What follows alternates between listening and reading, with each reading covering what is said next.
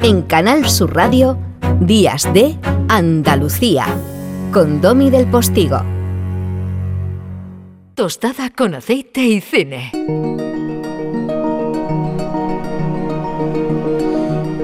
Y de la mirada cofrade a la mirada alternativa.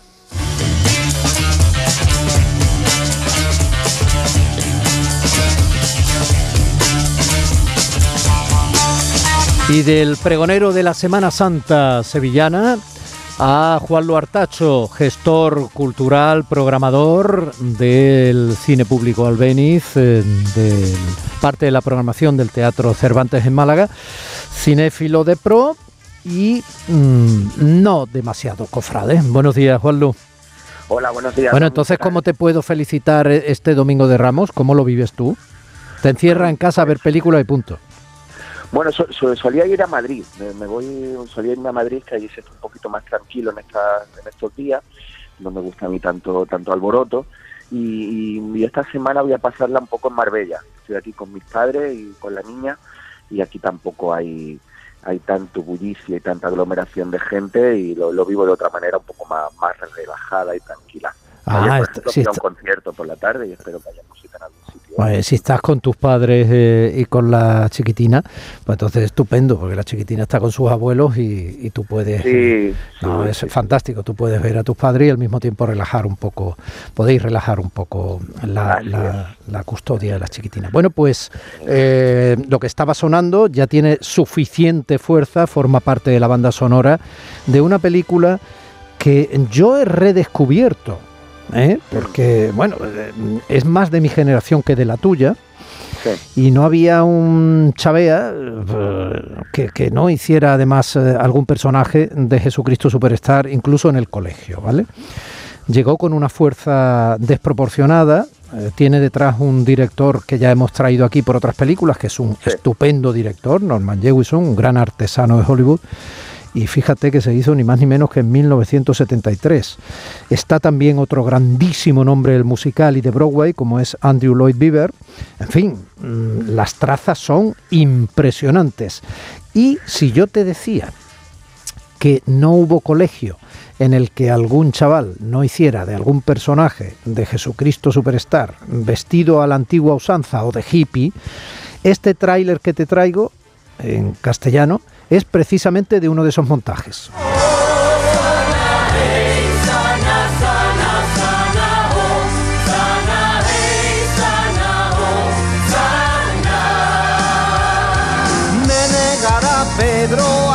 De tres horas, negará tres veces, a sabe de vosotros, de mis escogidos, me ha de traicionar. Basta de lamentos, tú sabes bien quién es. De hacer lo que debes, quieres que lo haga. Están esperando, sabes mis motivos. No me importa el porqué. Yo te admiraba y ahora te desprecio. Tú mientes, tú Judas. ¿Quieres que lo haga? Yo te quiero me has visto cantar, dime que si creo en ti, me puedes salvar. Cristo, yo te quiero, me quieres mirar, dime que si creo en Dios, me puedes salvar.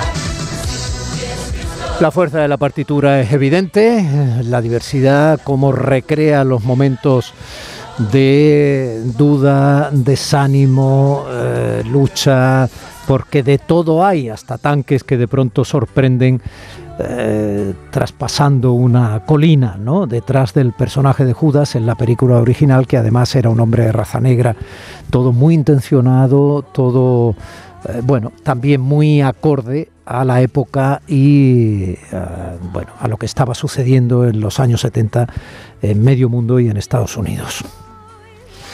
Juan Luz, todo tuyo. Estamos Sí, estamos en el, en el año 70 por ubicar bien este proyecto tan, tan peculiar y además tan, tan raro, ingenuo, novedoso, transgresor, que fue Jesucristo Superstar.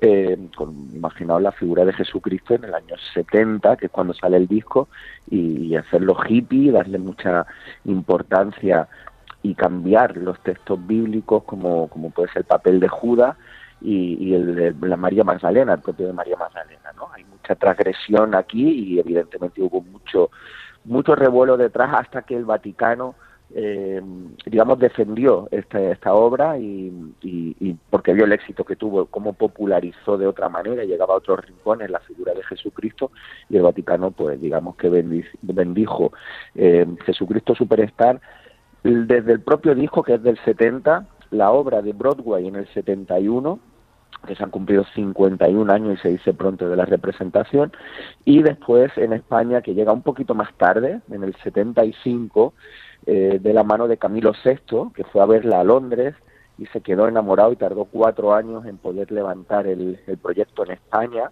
que se estrenó un 6 de noviembre del 75 y bueno, aquí no hace falta ser muy listo, pero las matemáticas están claras que dos semanas después pasó algo importante en este país y no sabemos si le debemos algo más a Jesucristo Superstar. Se la jugó Camilo VI con aquel montaje, ¿eh? se la jugó, ¿eh? porque el franquismo obviamente seguía estando, esta era una sociedad muy determinada y eh, era un Estado confesional, no como ahora que somos una democracia moderna al uso, pero entonces este era un Estado católico por, por ley, entonces muy complejo todo, ¿eh? muy complejo.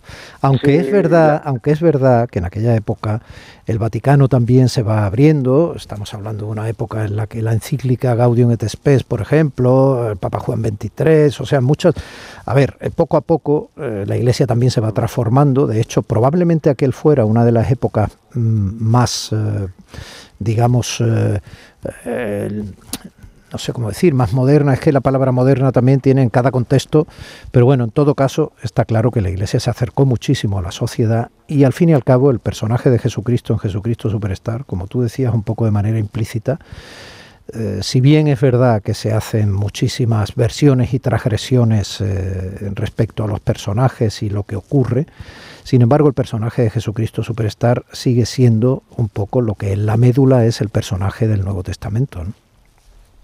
Mm. Así es, y así es la Iglesia española cuando cuando Camilo VI llevó a Madrid, al, que estuvo cuatro meses con un éxito tremendo eh, la representación de esta obra, pues eh, la Iglesia tuvo que mirar a otro lado porque había mucha mucha parte de la Iglesia que no veía bien esta mirada eh, de Jesucristo, ¿no?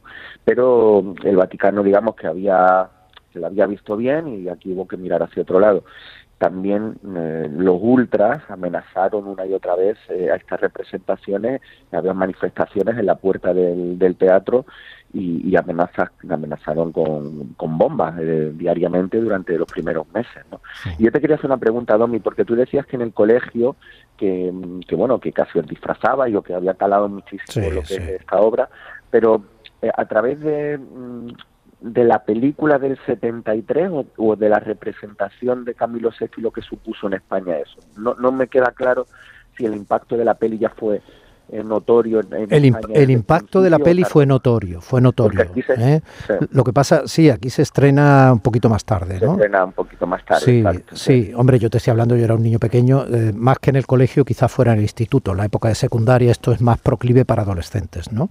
Pero, pero aquí impactó mucho, ¿eh? aquí la película impactó efectivamente cuando se estrenó, pero impactó lo que ocurrió con el musical de Camilo VI y el disco que sale de ese musical, sobre todo el disco, es, eh, hombre, eh, y digo disco porque era tangible, estamos hablando de vinilos, ¿no? Igual que el disco de, la película La banda sonora, el disco era muy bueno y como estaba en español acercaba mucho más. Yo siempre digo, por supuesto, ha hecho mucho más cristianos de base eh, Jesucristo Superstar que las misas en latín, o sea, eso es una obviedad, o sea, las cosas son como son.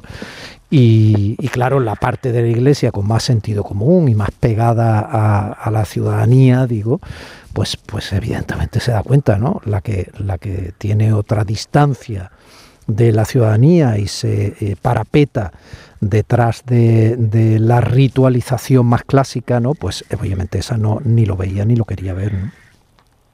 Sí, esa, esa adaptación eh, española que eh, Andrew Lloyd Webber, recordemos que con 22 años crea la música de, esta obra, que la compone, después él hizo Evita, Cats, El fantasma de la ópera, es decir, el musical moderno no existiría sin, sin Andrew Lloyd Webber para que sepamos de quién hablamos. Pues él, dijo que de todas las adaptaciones que se hicieron en tantísimos países, que la única que podía competir en calidad con la norteamericana, con la suya, eh, fue la de Camilo VI en España, ¿no? Eh, a nivel musical y de la inversión que hizo, que dice que fueron como 12 millones de pesetas de la época, mm. aunque Camilo VI posteriormente llegó a reconocer que, que, se gastó más del triple de esa cifra. Sí, sí, hubo, hay mucha literatura detrás de de aquella decisión, de, cómo se... Sí, sí, mucha, mucha, mucha.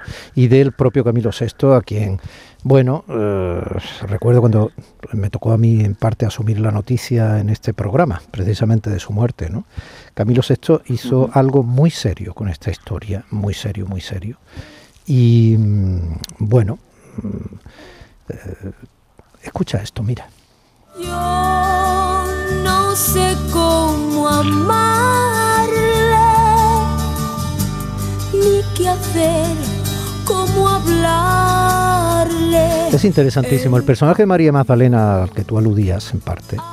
O sea, se plantea, es tan sencillo, yo no sé cómo amarle o cómo hablarle, ni, o sea, se plantea cómo amas a Dios si te enamoras de Dios y eres eh, una mujer joven, hermosa, eh, y Dios además es un hombre joven y hermoso, porque eh, tanto Ted Nelly, el actor que hace la, peli de Norman Jewison, como por ejemplo Camilo VI en aquella época, pues eran personas muy hermosas, ¿no?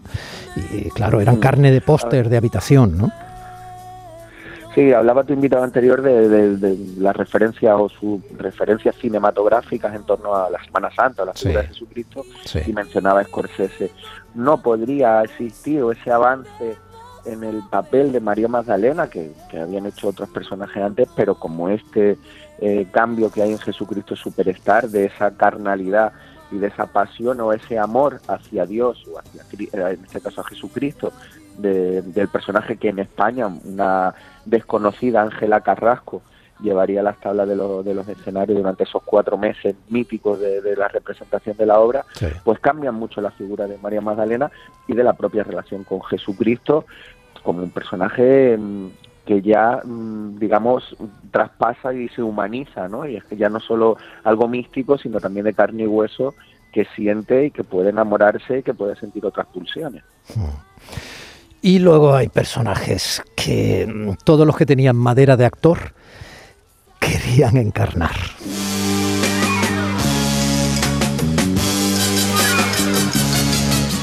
¿Quién es y qué hace aquí este pobre desgraciado?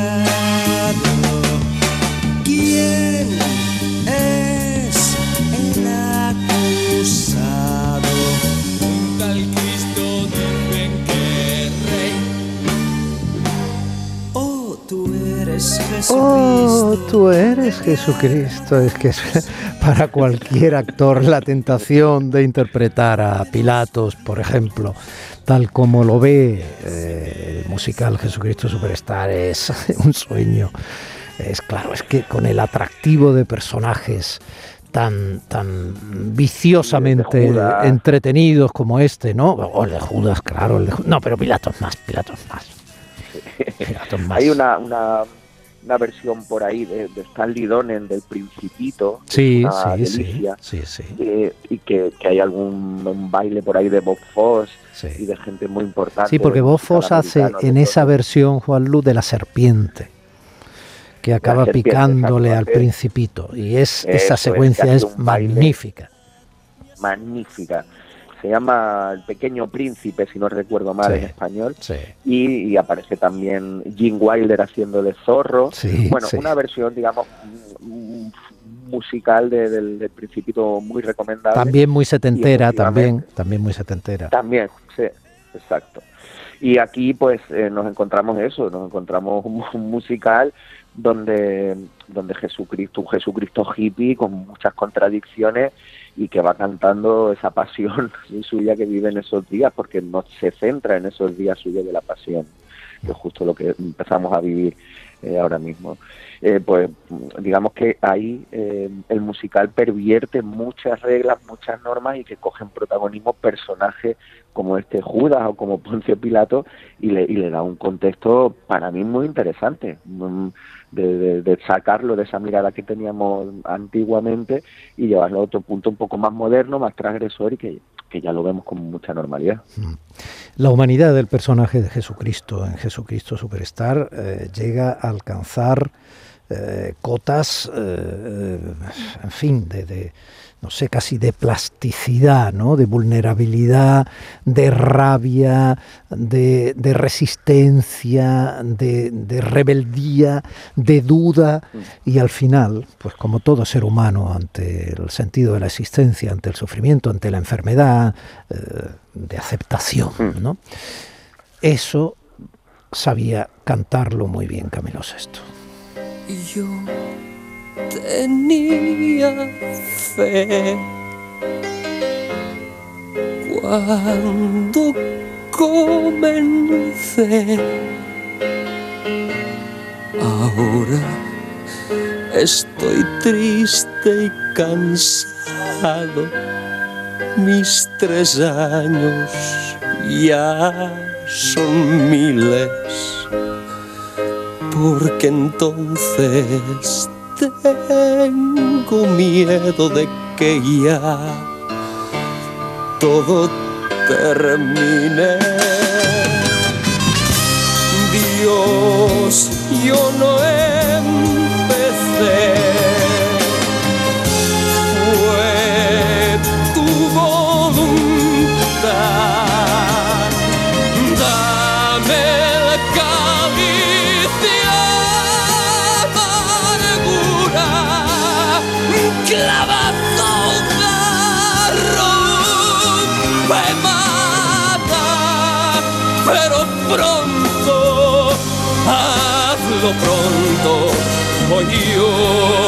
Me voy a arrepentir.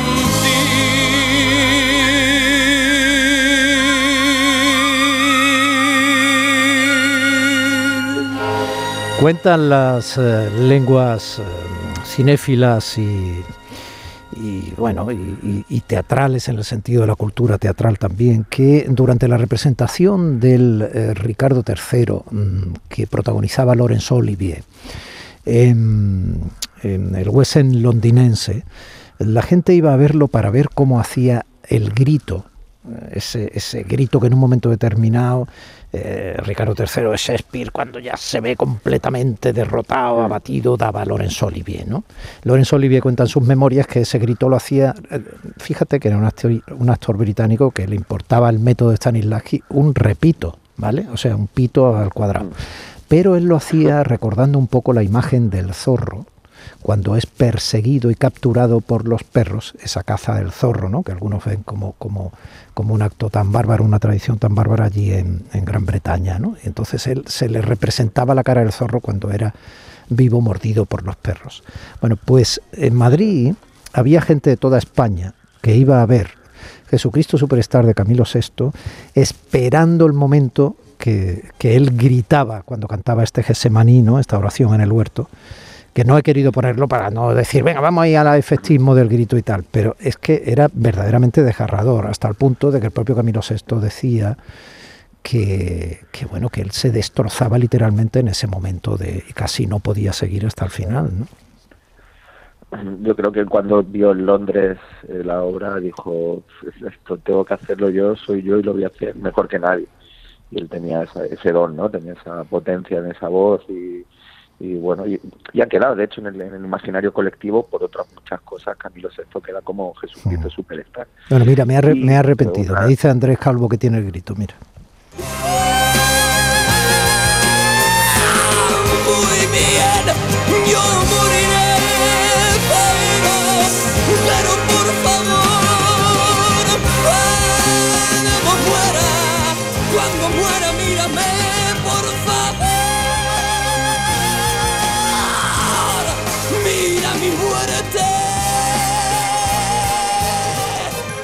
Además, el reto es descomunal. El reto del personaje en ese momento, ¿no? Está diciendo al, al máximo poder posible, a Dios, mira mi muerte, vale, vale, de acuerdo, pero tú vas, mira mi muerte. O sea, es, es tremendo y claro, es, mm. lo que ahí se plantea es desgarrador. Bueno. Eh, Jesucristo Superstar, Domi, por terminar, eh, es la única, única versión cinematográfica que hay. Eh, fue el, el éxito que nadie lo ha tocado y quizá mm, se merece una revisión eh, cercana de alguien con, con otra mirada que le pueda dar una vuelta a este a este maravilloso libreto y maravillosa música y quizás necesite una adaptación, se ha quedado un pelín, un pelín como ha hecho como ha hecho Spielberg con West Side Story, dices, ¿no? Por ejemplo. Pero luego, ¿para qué? Si hace Spielberg un magnífico West Side Story y, luego ni siquiera los Oscars le, atienden con tanta tontería y tanta aguantada y tanto pamplina. Escúchame, eh, bueno, tú programas eh, en un cine público, tú mismo, eh, por lo que te toca. Querido mío, feliz Semana Santa hasta el domingo que viene. Gracias a tu familia, un cariño grande. Días de Andalucía, con Domi del Postigo. Domi del Postigo en Canal Sur Radio. Días de Andalucía.